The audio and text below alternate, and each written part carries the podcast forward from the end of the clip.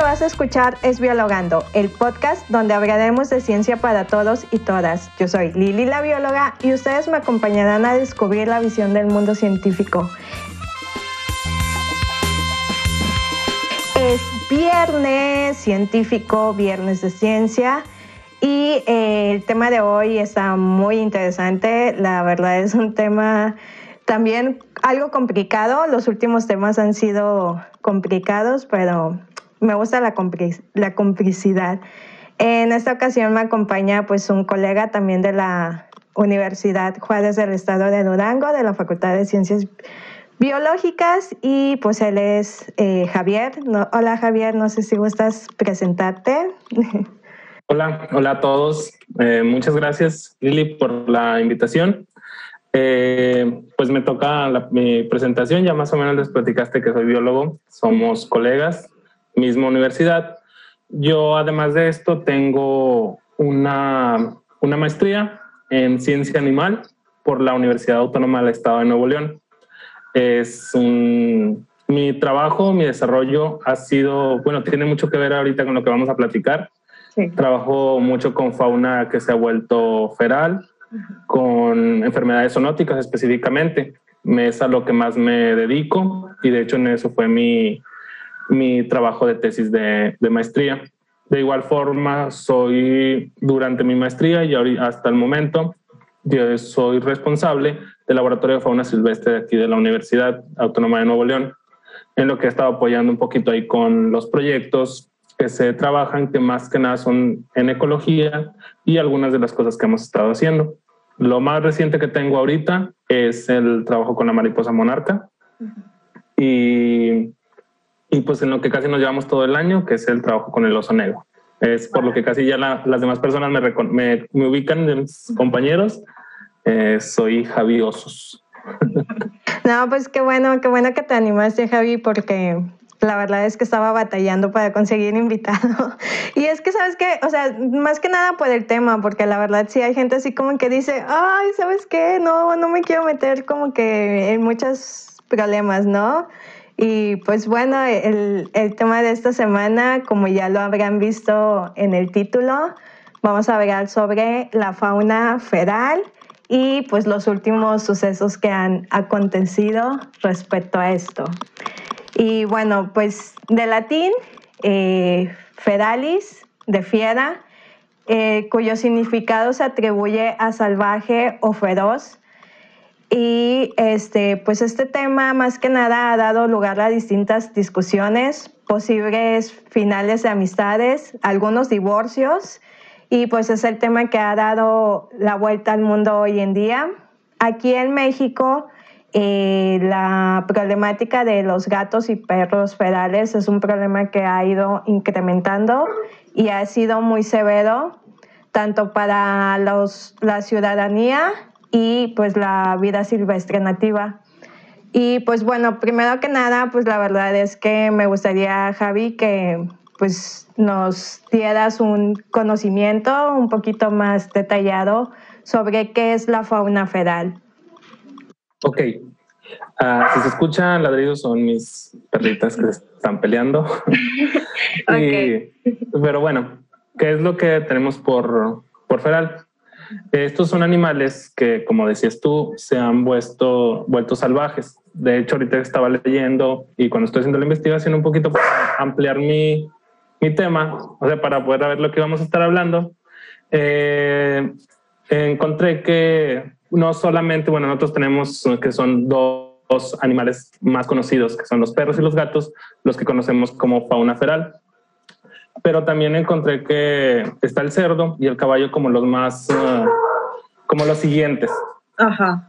A esto, que cómo se vuelven ferales o qué les da ese denotación de animales ferales, son animales que en su momento fueron domésticos o son animales ya domesticados que por un proceso tal vez de abandono o pérdida se tornaron salvajes o tuvieron alguna especie de regresión a lo que solían ser. El más notado y más conocido en todo el mundo y con el que más problemas se tiene es el del perro, que en algún momento se es como si regresara a ser un lobo.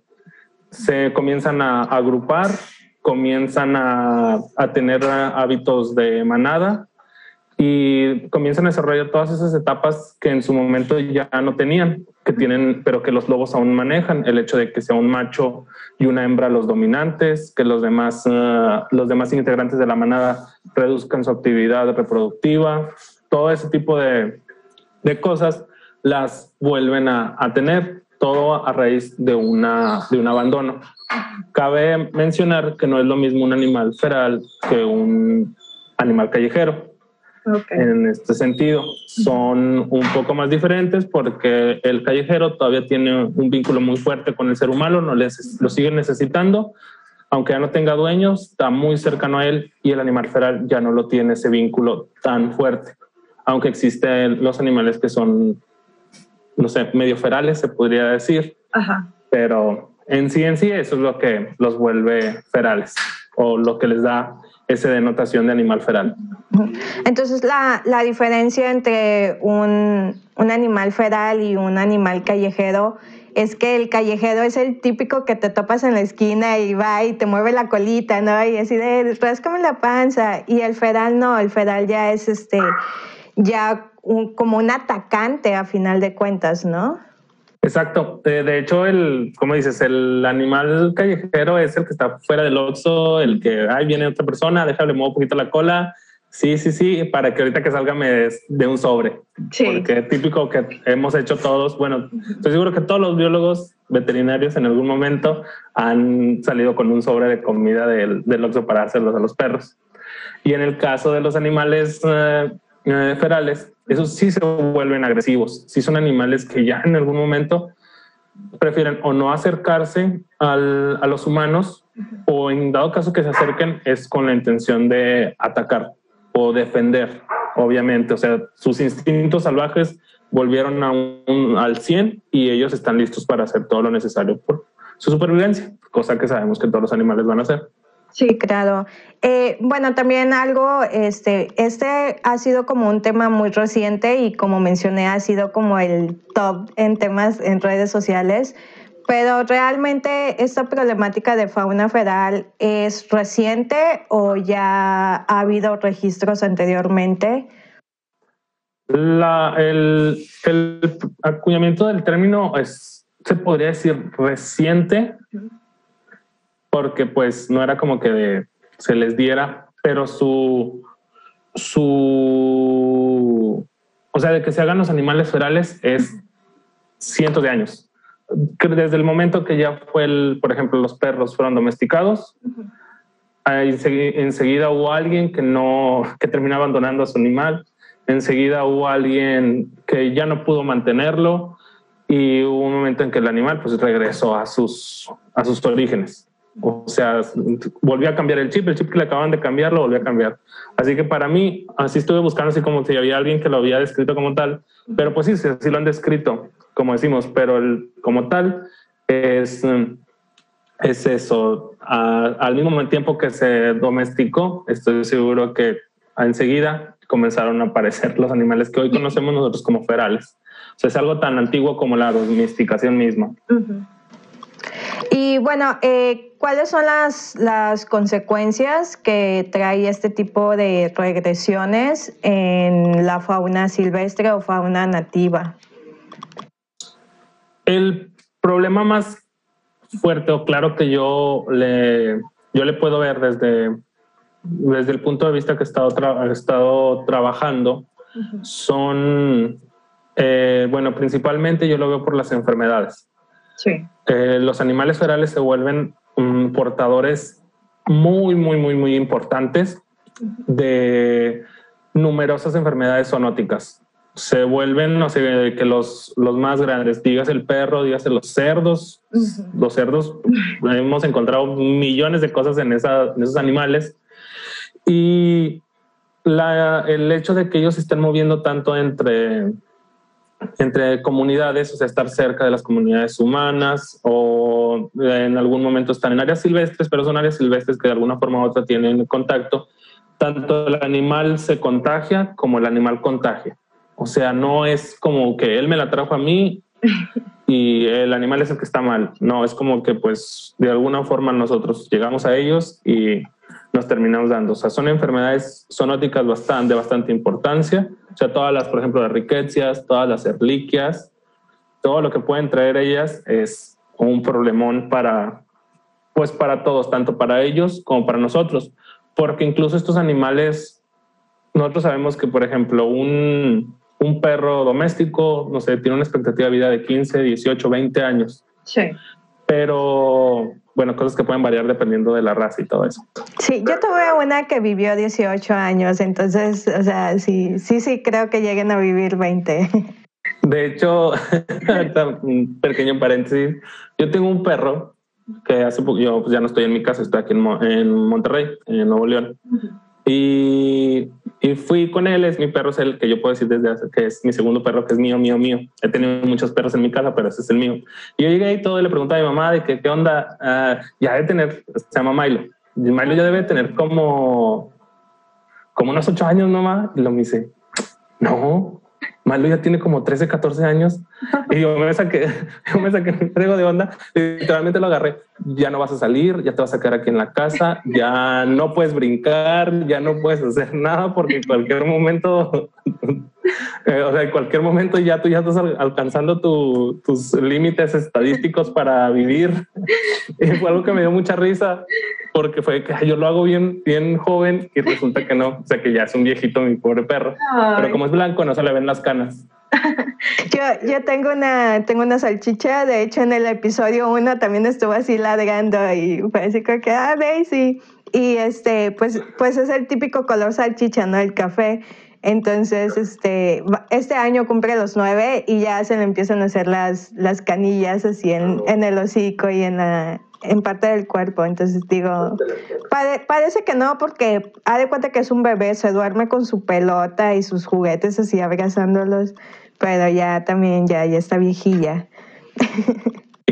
Sí, eso es algo que yo le di. Y como te decía, es algo que, por ejemplo, los animales ferales ya no tienen, porque incluso los animales callejeros pueden ser muy longevos pueden serlo también. El problema con un animal, ah, bueno, los, los, callejeros, a menos de que tengan un accidente o algo que les produzca una herida, algo por el estilo, van a terminar, pues obviamente muriendo porque pues, no tienen acceso a ningún médico de forma segura. Probablemente alguien nos pueda ayudar, pero no es algo seguro. En el caso de los animales ferales, pues ya se volvieron salvajes, ya es de que obviamente van a tener peleas por territorio, ya están expuestos a más factores que los pueden hacer pues eh, morir. su expectativa de, baja, de vida baja drásticamente. hay un cambio muy notorio en esto.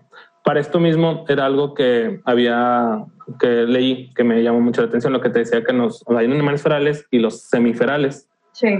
Estos son los que todavía no pierden completamente el vínculo con los humanos. Son los que se encuentran a veces cerca de las poblaciones rurales o áreas eh, ecológicas o cosas por el estilo, donde hay humanos, pero no se acercan a ellos a menos de que las condiciones climatológicas o exista algo que les esté generando una problemática para conseguir alimento, para cazar, porque pues es lo que ya hacen, ya están cazando, ya no están buscando tanto basura.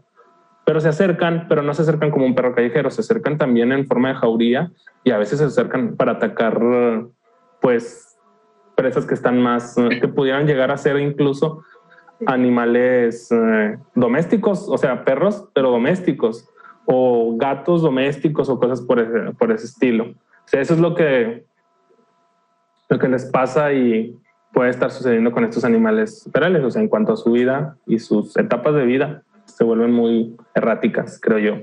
Sí, ahorita que mencionaste eso, eh, recordé una anécdota muy graciosa que pasó en campo.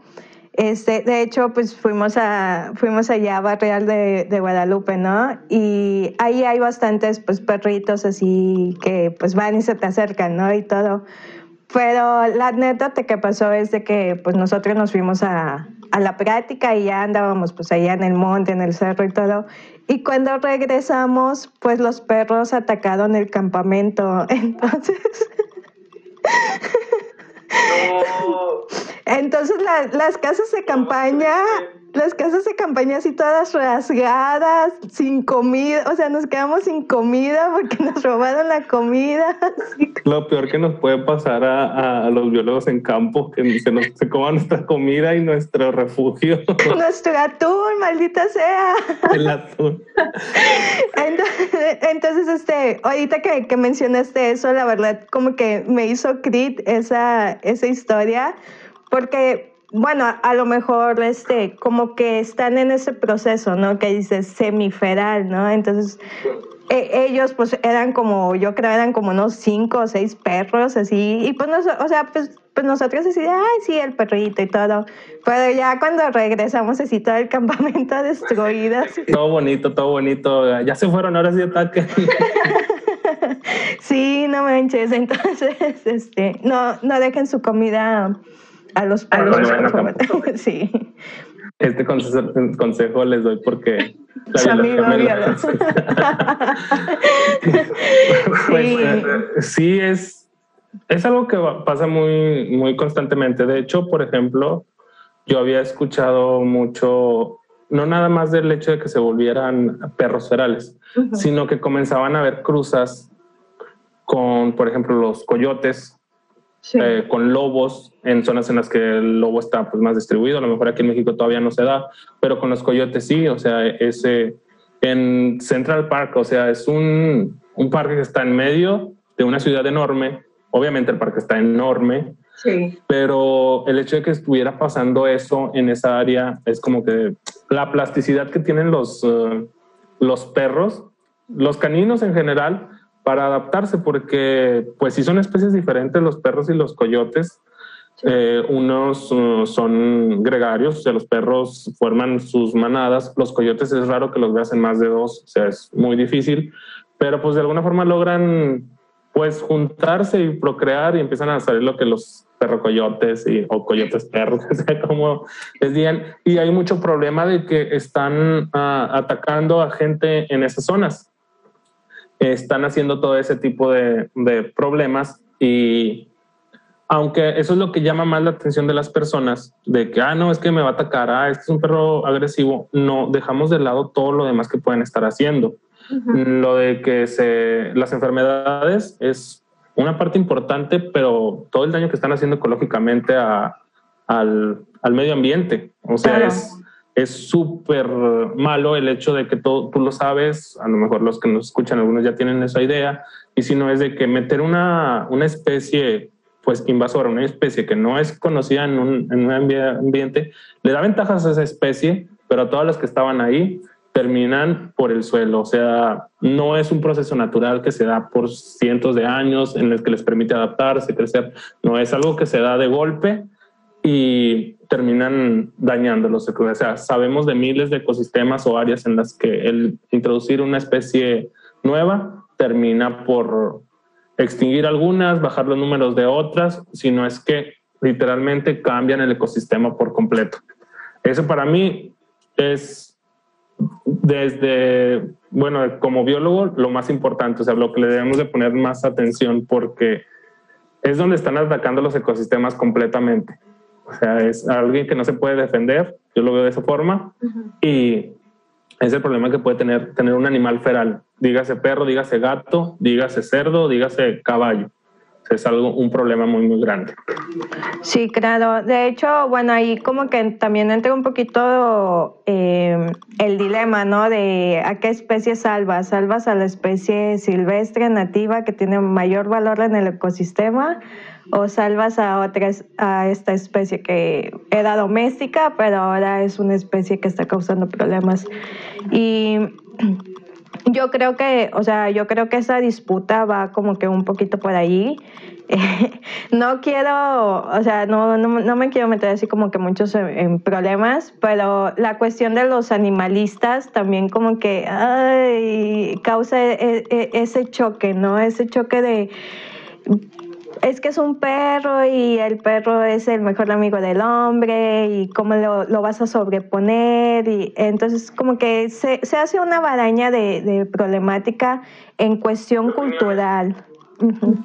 Las opiniones. Fíjate que yo tengo un pensamiento muy, o sea, es, bueno, mi forma de pensar acerca de ellos. Para mí, si el animal fue domesticado, es responsabilidad del humano hacer algo. Sí, claro. O sea, cualquier otro animal es como que, bueno, hay que dejarlos porque, pues, al fin y al cabo son animales, a menos de que el animal haya sido introducido. Pero cualquier otro animal de que, ay, no, es que entró una nueva especie a tal área, está haciendo esto. Sí, pero no fue introducida de ninguna forma, nada. Es como que, pues, hay, pasan, las cosas tienen que pasar. Pero cuando se habla de un animal introducido o de un animal feral, siento que el humano sí tiene mucho que hacer. Una es evitar el daño, o sea, evitar que ese animal llegue a cabo el daño. Si no quieres, por lo que tú dices de los animalistas o personas que, pues, protegerlos y todo, no, es que no le puedes hacer daño, no le puedes matar, no le puedes hacer tal cosa. Bueno, pues no nada más hay que decir no puedo. O sea, no puedes decir no, no se puede hacer eso, no lo hagas. Bueno, entonces no hago esto, dime qué otra cosa hago. ¿Qué quieres? Voy pongo trampas para traerme a todos esos perros. ¿Dónde se van a, poner? ¿Por qué? Porque en el ecosistema silvestre ya no pueden estar.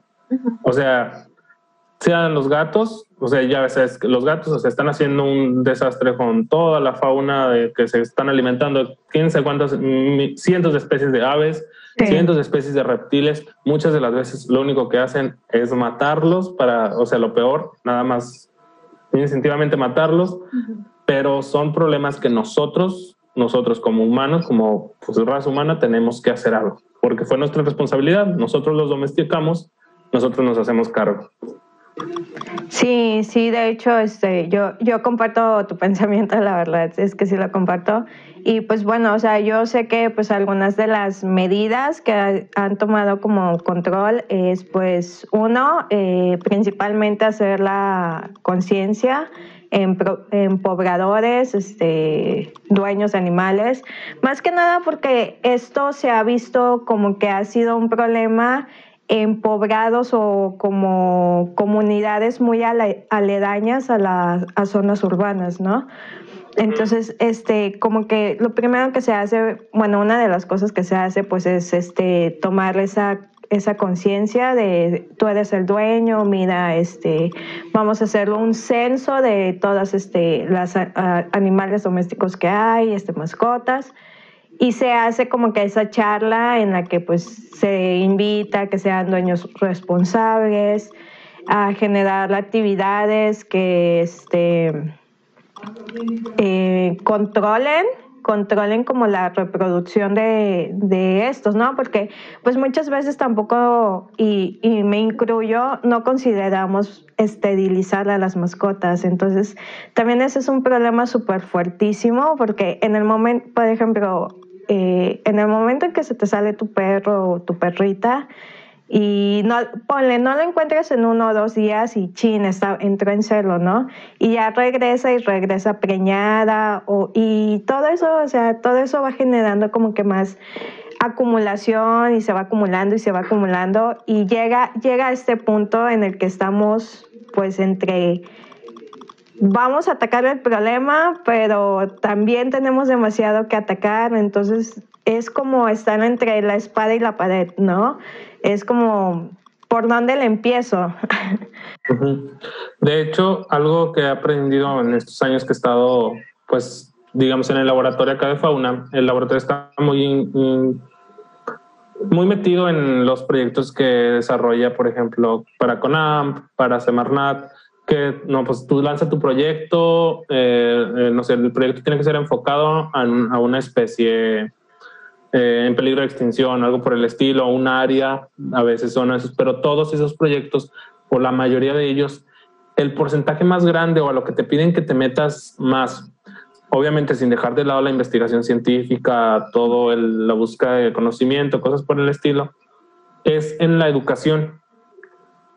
Todos esos eh, programas te piden que tengas una, un mayor mm, tiempo, o sea, que las horas que le vas a invertir, por ejemplo, investigación, trampeo, que vas a, porque, por ejemplo, mi trabajo es estar trampeando, estar buscando los animales, ir a capturarlos, esto, lo otro, pero que también dentro de ese proyecto tú tengas tus horas de que no se vas a dar eh, tantas charlas en las que le vas a explicar a las personas no qué estás haciendo tú, sino ¿Qué es lo que buscas lograr? Yo en mi caso, que es explicarle a la gente que estos animales están eh, portando enfermedades.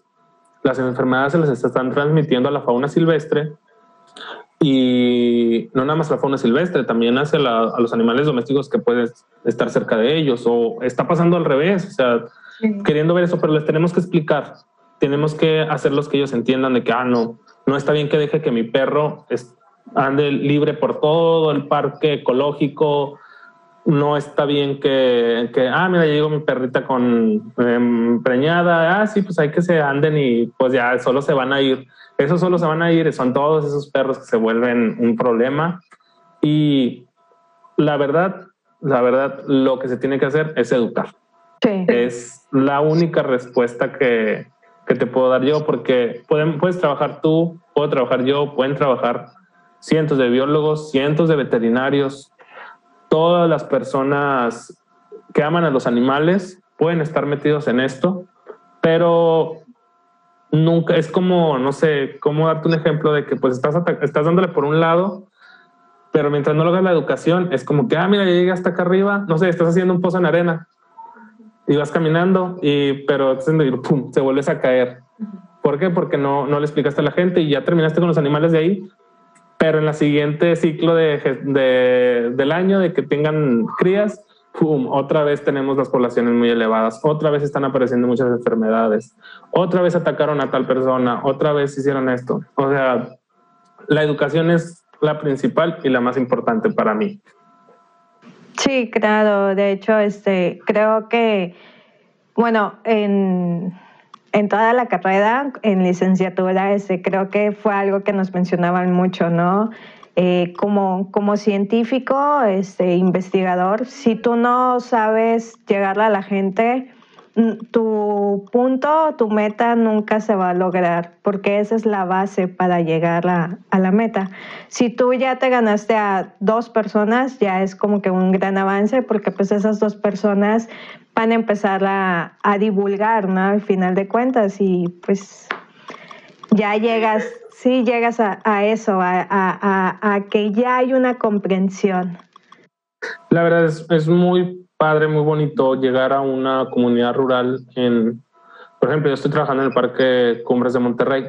Es el primero, segundo lugar en tamaño de parques eh, naturales en todo el país. Es muy grande. Dentro tiene varias comunidades pequeñas de que 5, 10 familias, algo muy chiquito pero han trabajado mucho con ellos y a veces llegas y te dices, no, es que vengo, vine yo por lo de las enfermedades y, que te digan, ah, sí, sí, sí, sí, porque estos animales las están transmitiendo, no, fíjese que yo a mejor este, vinieron en una campaña de esterilización, mejor la esterilicé, o yo ya no dijo que mi perro se esté saliendo, ya hago, o sea, esas cosas es como que te dicen, pues ellos lo van a platicar, sí. ellos lo van a decir a alguien más. Y es como que si no manches, ya alguien vino y avanzó mucho del tramo que yo venía. O sea, ya me dejó el camino más fácil. Sí, claro. O sea, me permite como que vaya avanzando y no empezar desde cero. Eso es algo que me llama mucho la atención y es algo que busco yo hacer cada que, que voy. Eh, todas las dudas que tengan se las intento contestar hasta donde me lo permite mi conocimiento. Y si no llego a saber yo algo, sé que alguno de mis amigos van a saberlo y es como que nada más preguntarles y hacerlo. O sea, es algo que me gusta mucho que la gente termine feliz o al menos termine aprendiendo cosas. Sí, no, te, te, deja, te deja un sentimiento muy bonito, la verdad es que sí te deja un sentimiento muy, muy bonito. Y bueno, también este, algo que, que yo quería comentar es de que, eh, esto lo, lo quise comentar porque lo vi hace como dos días, de que unos perros entraron a un centro de conservación y atacaron unos canguros. Entonces el centro de conservación dijo así como que, oye, o sea, pues qué onda, ¿no? Y, y yo quería preguntarte si tú, este, aparte de este caso, ha habido muchísimos más o, eh, o sea, cómo se ha ido como incrementando ya este punto de que pues ya hasta los centros de conservación son amenazados, ¿no? Es es algo que se, da, bueno, ya se daba muchísimo. Ahorita algo, bueno, es algo bueno, lo del, por ejemplo, las gentes que ya quieren ir más a la naturaleza, que quieren aprender todo eso. y eso mismo los acerca más y acerca a todas sus mascotas a, esas áreas lo que hace que pues muchas veces gente o los abandonan ahí, los dejan en esos, en esos lugares y terminan quedándose los perros, que los termina volviendo, no nada más los perros, o sea, también los, los gatos. Eh, se, cada vez más, por ejemplo, de las áreas naturales en las que yo he trabajado, aquí en el noreste de México, bueno, y también la, en, es, por ejemplo, Mapimí. Mi trabajo de licenciatura fue ahí, fue con animales asilvestrados, animales eh, ferales algunos y, y, con los perros que estaban ahí. O sea, para, yo ya veía dentro de la, del área natural protegida, que es un área natural protegida grande, Mapimí, ya había animales ahí. ¿Y que estaban haciendo? Pues están teniendo un problema. Acá en el Parque Cumbres, o sea, hasta el fondo del parque, el lugar más lejano que puedas imaginarte, ya no tienen luz, no tienen agua potable, o sea, todo eso lo obtienen de formas unas celdas solares o todo, o sea, no tienen un acceso tan simple, ni siquiera llegar ahí. O sea, si lo ves en el mapa y lo ves, te dices, no manches, es como ir de, eh, no sé, es como, o sea, son como 100 kilómetros, pero los caminos para llegar ahí es todo un show. Aún ahí en esas áreas ya hay problemática con esos animales. En la Michelía, en, aquí, hacia arriba del, del, país tienen un problema que se está, se está empezando a ver problema con el cerdo asilvestrado.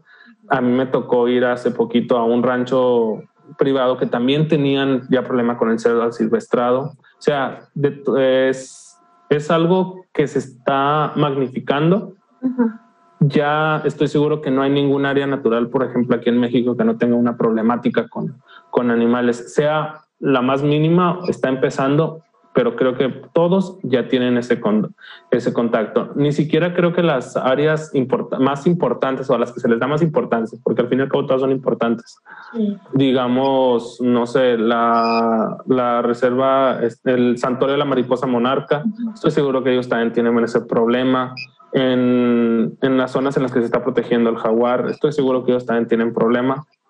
Y es algo está pues pasando ya en todos, o sea, en, todos los países. El problemática con el cerdo estaba en Estados Unidos, en Europa está horrible, o sea, es una cosa horrible lo que están haciendo esos monstruos, ya no son ni siquiera, ya no sabemos ni qué parecen.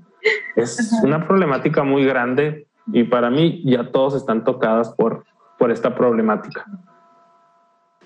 Pues sí, sí, ¿no? Y pues creo que la que más ha tenido impacto, sobre todo por porque pues han salido fotografías, pues es la situación de Australia, ¿no? Es como que la que ahorita todo el mundo está así como que no, es que en Australia odian a los gatos y por qué están haciendo eso y te, digo, esto está terminando en, estoy segura que está terminando en divorcio seguramente, entonces... Es, el problema, en Australia pues hubo los recientes problemas con los incendios en Australia, fueron fuertes, lo que hizo que se perdiera muchísima área natural, como que dar pie, es como si se les, les, hubieran acomodado el terreno para que todos esos animales silvestres pudieran hacer de las suyas. La verdad, o sea, cuando hay una disrupción en un ecosistema, los oportunistas van a ser los primeros en ganar lugar. O sea, eso es lo, es lo que sabemos que va a haber.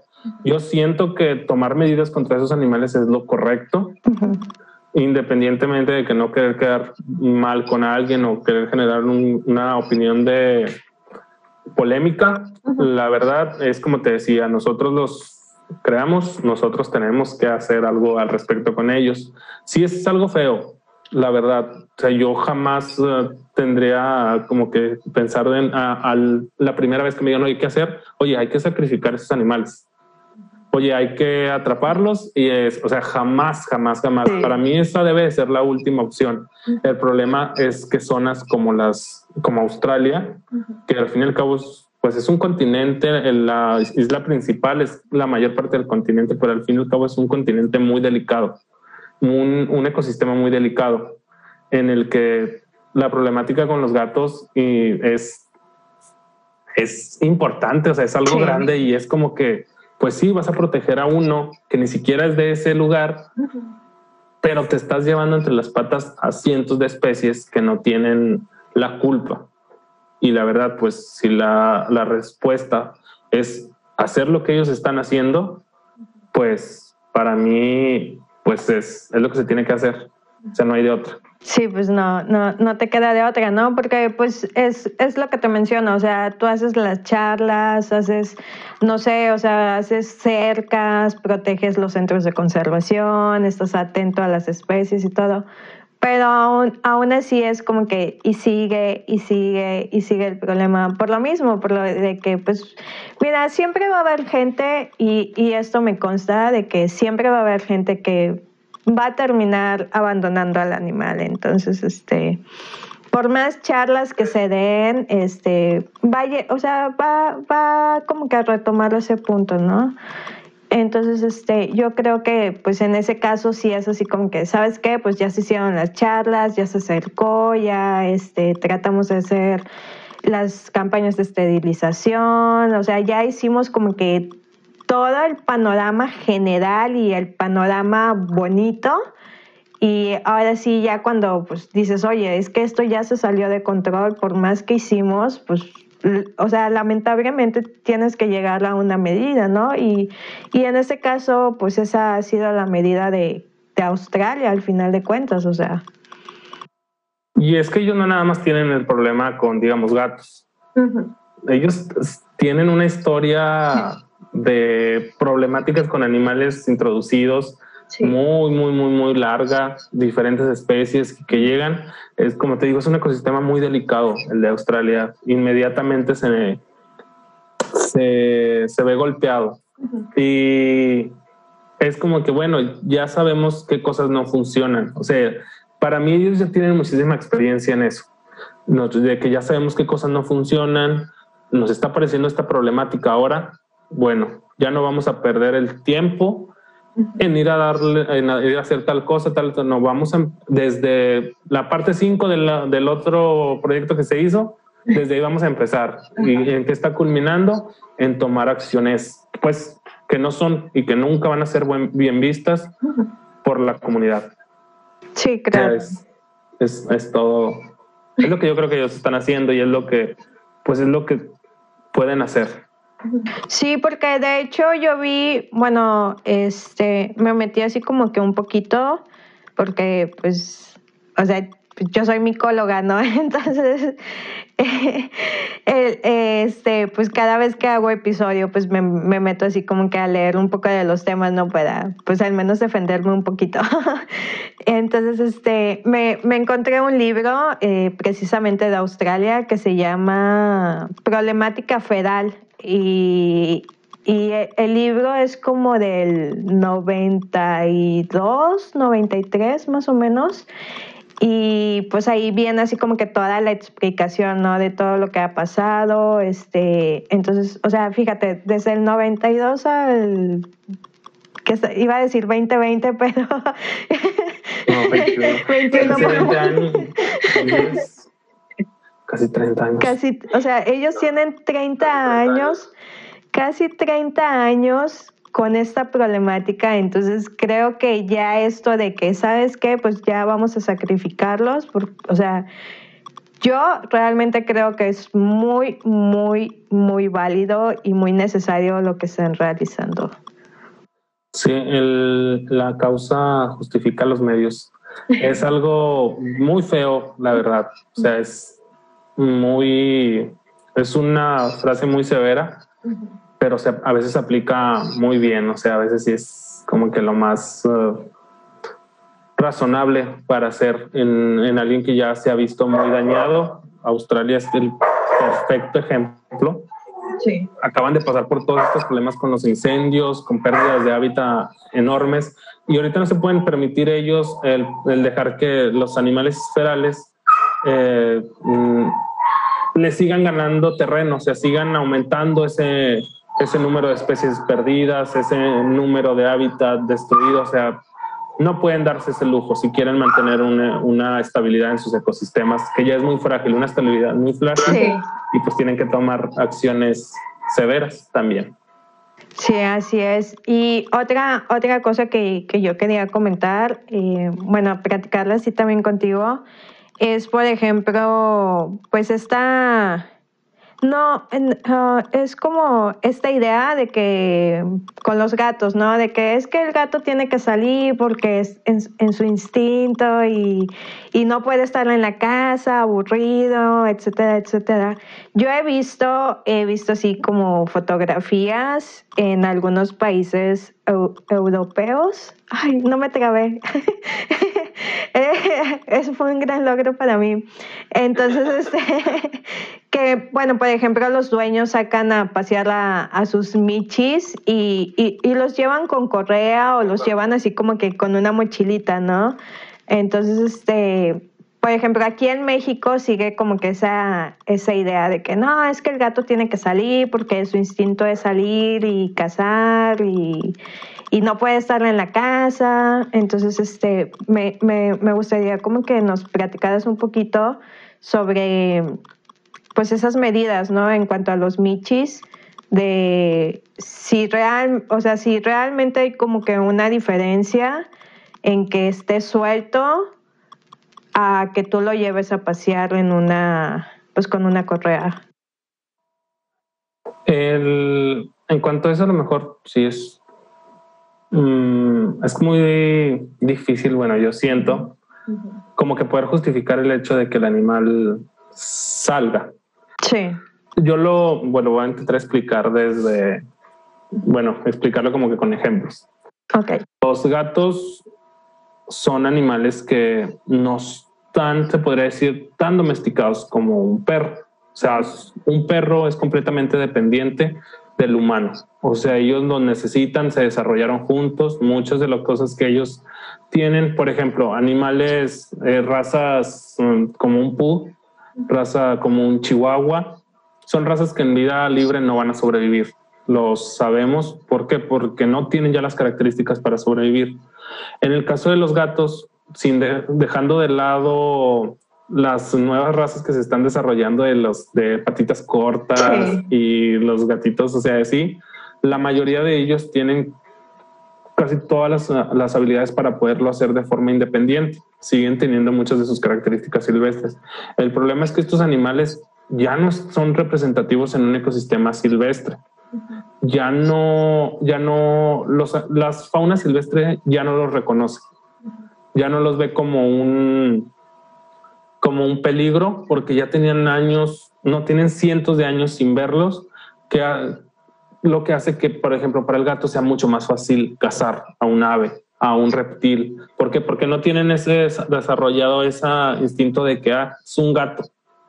Es un gato amarillo, ah, es un gato tal, es un gato, o sea, no, ya no los ya no lo tienen por lo que les facilita a los gatos. Esto para mí quiere decir que los gatos no deberían estar saliendo, o sea, los gatos no deben de estar de forma tan libre de que es que es un gato, déjalo. Yo la verdad cuando hace muchos años ya no tengo gatos, pero me acuerdo que tenía mis gatos y que se llegaron a tardar, lo más que se llegaron a tardar en regresar a mi casa fue dos meses. No manches. Dos meses. uno de mis gatos ya lo hacíamos por perdido. O sea, el gato ya había muerto, de seguro decíamos, ahí está en el techo de alguien de aquí, unos perros lo agarraron. Total, a los dos meses nos empezaron a hablar afuera de la casa, empezamos a maullar afuera de la casa. Me levanté yo porque yo era el que se hacía cargo de abrirle. Los gatos, pues eran míos y era que ah, fue como que es, es mi nino, es mi nino, porque se llamaba mi nino el gato, bien original. y y fue como que salí, abro la puerta y el gato así todo viéndome, o sea, súper lleno de cicatrices, todo golpeado, pero ahí estaba. O sea, yo en eso me pongo a pensar, ¿qué no hizo el gato durante esos dos meses? O sea, ¿dónde estuvo? ¿De qué se alimentó? Porque estoy seguro de que no era como otra familia, porque el gato no venía ni no venía bonito, o sea, no estaba cuidado, el gato estaba todo golpeado, lleno de cicatrices, o sea, se volvió un, un par ese, ese, ese gato, se anduvo haciendo sus desastres. Es por eso que yo te digo, o sea, no está bien. El gato no es una, una especie que, ah, déjalo, porque son sus instintos. Pues ya no es alguien bien aceptado en el medio natural. Para ver si me entiende el, como que el público. O sea, ya perdió su lugar hace mucho, perdió su lugar ahí en la cadena y, y que, se, que tú porque digas, ay, pobrecito de mi gato, no puede salir, ay, pobrecito de mi gato que se ande ahí un tiempo, entonces no es justificación para permitir que esos animales estén haciendo desastres o estén provocando desastres en la naturaleza. para mí es eso, o sea, el gato no debe estar fuera. Hay ya muchísimas formas de evitar que los gatos se salgan de la casa, o sea, ni siquiera tienes que tenerlos dentro de una burbuja. Es ya hay, son una especie de tubos que se ponen en, las bardas o en las paredes que cuando la intenta saltar no, no le permite que se agarre porque gira, gira, hace cuenta que brinca, quiere agarrar el tubo y empieza a girar lo que le hace que se vuelva a soltar. Y es una forma de mantenerlos ahí dentro. Lo de llevarlos con correas, enseñarlos, que sé que con los gatos tiene que ser desde muy chiquitos, o sea, porque no, no es tan fácil para que se acostumbren a traer el arnés, por lo de que son muy delicados al peso, a su estabilidad y lo de trabajar, moverlos en mochilas, se me hace algo bien, algo correcto. Es como que, bueno, quieres sacar a tu animal, quieres que el animal sienta lo que es estar en, no sé, en un parque. es, sacarlo con correa está excelente. O sea, eh, complaces a ti y complaces eh, tal vez al animal. O sea, si eso. Sí, claro. Me está molestando. Es algo correcto lo de mover a los animales con eso, aunque digan lo que quieran con los carneses pero me parece una buena idea y es algo que deberían estar pues haciendo todas las demás personas. Y si no puedes tener un animal y no lo puedes tener controlado no lo tengas. Así es. Pues sí. Ya escuchaste Boone por favor. lo siento, es un amigo que tiene como siete gatos, así, yo así como que no los dejes salir, por favor, ya. Y él, no, es que, y yo, no, ya no los dejes salir, pero pues ya, ya, ya aquí ya sé que pues le va a llegar el mensaje, entonces, aparte ya lo quemé. pues, sí, ya todos, ya, ya sabemos que no es un, no es un dueño responsable. sí, por favor. La, verdad. No, pues de hecho, este, pues sí, sí, así me ha costado como que un poquito con él, pero pues, ¿qué pueda hacer? O sea, más allá, ni modo que pues, tampoco yo no me voy a poner así como que, oye, casi, casi golpeándolo, ¿no? Entonces, pues yo solamente le doy la, información y la divulgación a final de cuentas de, pues mira. Y, y fíjate que una vez, este, ¿sí? ¿Sí? Dime. Dime. No, es nuestro trabajo, o sea, para eso nos, literalmente para eso estudiamos. Sí, y, y fíjate, una vez, este, esto tiene años, eh, yo le iba a regalar precisamente un gato a, mi amigo, ¿no? Y la persona que, que lo tenía en adopción me dijo, oye, pero esta persona deja salir a los gatos. Y yo así como que, pues sí. Y ella me dijo, no, ¿sabes qué? Es que la verdad no lo regalo a las personas que, que, los dejan salir. Y ya así como que me dio toda su explicación, ¿no? De que, pues es que cuando un gato sale, pues, este, pueden suceder muchas cosas. Una de ellas es de que pues el gato termine muerto, ¿no? A final de cuentas, este, por, por un accidente o por, por la misma gente. La misma gente también, este, pues hay gente maliciosa. Entonces yo me quedé así como que, oye, no manches, pues así, así, ¿no?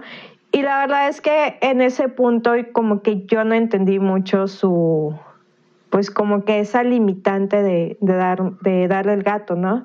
ya hasta después que comencé este, pues ya ver como que esta problemática de los federales, todo lo que ha sucedido, dije, no manches, o sea, que qué bueno que tome en cuenta como que esa circunstancia, porque, o sea, tal vez él no lo hace con el fin de que, con este fin, ¿no? De, de la problemática federal, pero sí la hace con el fin de que, pues, que el gato esté resguardado, que esté en un buen hogar, de, mantener como esa idea de que pues al gato no le va a pasar nada, porque pues al final de cuentas él fue el que, el que se fregó, ¿no? Para rescatarlo. Pero ya, o sea, ya tomando en cuenta como que esta problemática, yo dije, no manches, está pues súper bien lo que hace, ajá. Pues sí, ya ahorita se está usando mucho lo de la adopción responsable, o sea, ya no es como que fuera de que a lo mejor tuvo tu mascota y se la regalas a tus amigos, ya muchas de las asociaciones que se dedican a, a dar a animales en adopción ya realizan un proceso pues largo en cuanto a de que, bueno, ¿y dónde lo vas a tener? Eh, trabajas, le vas a poder comprar la comida, vas a poder tener esto, pues esto, esto. O sea, les ponen muchísimas ya o sea, los hacen decirles que va a ser una adopción responsable. O sea, ya no es como que estás adoptando un juguete, no es un juguete, es un ser vivo en el que le tienes que cumplir con todo lo que necesita. Y dentro de esas, por ejemplo, en los gatos es eso. O sea, los vas a dejar salir, eh, dejar de decir, decir, sí, muchas veces es un factor de exclusión. O sea, no, entonces a ti no. Eh, todo, todo ese tipo de cosas y se me hace muy padre. O sea, son cosas que están ahí al pasito sucediendo y la gente primero se pregunta por qué, pero luego van a esos lugares y les explican la razón y es como que, ah, ah, bueno, sí es cierto, tienen razón. y es como que empieza a, a, fluir esto, o sea, como que empieza a moverse y empieza cada vez a, a servir más. Pues sí, sí, sí, sí empieza a generar pues, pues el cambio, ¿no? A final de cuentas. Entonces, yo, yo creo que este, se está yendo por buen camino. Todavía falta muchísimo por hacer y la verdad yo espero que no lleguemos a, las medidas de Australia. O sea, no, no, no digo que no esté mal la medida de Australia, pero sí podemos empezar a frenarlo y empezar a tener este, menos consecuencias ambientales y sobre todo de salud pública, pues súper bien, ¿no? Y pues no sé, no sé, Javi, si, si quieras dar un, un comentario final. Mm, pues eh, sí es, espero que las personas que escuchen el, el, podcast, que lo vean. No sé si lo, no, no estoy seguro si también pones el video. No, no, el video no lo pongo porque sabes que no tengo para editar video, entonces este, mi, mi compu ya está chafiando, entonces ah. pues sí, si quieren hacer patrocinadores o colaboradores, se los agradeceríamos mucho. Son bien recibidos. Por favor. Pues sí, es eso, o sea, los que estén escuchando y espero que les haya servido un poquito lo que les pude aportar desde mi punto de vista, desde mi experiencia. No estoy hablando por nadie más, o sea, es algo que para mí, y en caso de que pues le sigan teniendo dudas, si yo no las, o sea, no se las puedo resolver, yo estoy en toda la disposición de que pues, pueda hablar cualquier cosa. Si no las puedo resolver, estoy seguro que alguno de mis amigos que están dentro de esta mm, de este ambiente, sobre este, tienen muchos puntos de vista diferentes. Alguno va a poder ayudar y espero que lo que yo, yo vine a hablar haya sido de un poquito de ayuda o haya servido para algo, así sea para generar más, uh, más preguntas, pero a partir de generar más preguntas es como se genera el conocimiento. Y las preguntas son la base de todo y espero que, que pues sirva y que les, les sirva a todos los que escuchen y que lleguen hasta este punto. Sobre todo. pues sí, no, este, igual no sé si, si tengas por ahí alguna red social o algún este proyecto que quieras dejarnos por aquí. Pues en cuanto a red social, pues están las mías, obviamente. Es, me llamo Luis Javier Barbosa Aranda, es en Facebook y en Instagram. Pero pues no subo, sí subo poquitas cosas, pero yo creo que sería un poquito más de utilidad seguir el laboratorio en el que estoy trabajando. Déjame para ser específico con el, con el nombre. Sí. Y bueno, en lo que en lo que encuentres el nombre, pues yo mi comentario final es de que pues la gente que nos está escuchando, pues que sean eh, dueños responsables, no dejen a sus gatos ni a sus lomitos andar vagando en las calles como si nada, porque, pues bueno, por ejemplo, aquí en el norte los puede llegar a atacar una serpiente y puede ser mortal. ándale, más que nada. Sí. ya lo encontré. Va, va, va. Es la página es Laboratorio de Fauna Silvestre UANL. Muy bien. Es específico, si lo quieren ubicar, la, foto de perfil son los logos de, de CONAM, del Parque Cumbres, la Facultad de Medicina Veterinaria, todo eso. Y en la, en la portada es una foto de los de algunos integrantes del laboratorio. No salgo yo en esa foto porque esa foto tomada hace muchos años. De hecho, ya intentan cambiarla. Y ahí suben mucha información. Hace poquito, bueno, la plática más eh, reciente que hubo fue el 8 de diciembre, fue una plática sobre el pangolín. Y constantemente se está subiendo información y, incluso las, los encargados de esa página pueden estar respondiendo dudas sobre esto, es sobre cualquier cosa que tengan. Pero es como que sería un poquito más de utilidad la página, no tanto mis redes. Si me quieren ir a mentar la madre, pues tal vez en las mías. O quieren alguna pregunta, pues ahí estoy yo con todo, con toda la disposición. No, pues muchas gracias, Javi. Pues muchas gracias, Lili, por. Bueno, ¿quién me fue Mircha la que te pasó mi. ¿Sí fue Mircha? sí, sí, Mircha me pasó tu, tu contacto. ¿Ya, participó en alguno contigo o no, no, le, no, le da? No, he participado. Ah, ok. Pero bueno, muchas gracias a ella por haberse acordado. todavía sigo hablando un poquito con ella. A ti, por darme la oportunidad. Te digo, apenas estoy como que empezando a hacer esto de platicar y una de las cosillas, hiciera algo que me gustaría hacer, lo, de, lo, del podcast. De hecho, es algo que me, llama mucho la atención. Sí. Está padre, está muy, muy padre. Qué chido que lo estés haciendo. Qué, qué pues, bueno. Gracias, gracias. Bueno. Pues Oye, este, te, te pido, voy a hacer un screenshot para este, subirlo a las redes para promocionar este, así de que ya, ya se grabó el episodio. Bueno, ándale. Ahí va, ¿eh?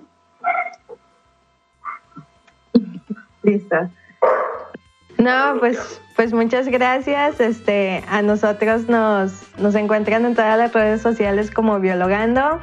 A mí me encuentran como Lili Biolot y que la bendición de Papi Darwin esté siempre con ustedes y nos vemos en la próxima. Muchas gracias, Javi. Nos vemos. Muchas Hasta gracias. luego. Muchas, muchas, gracias.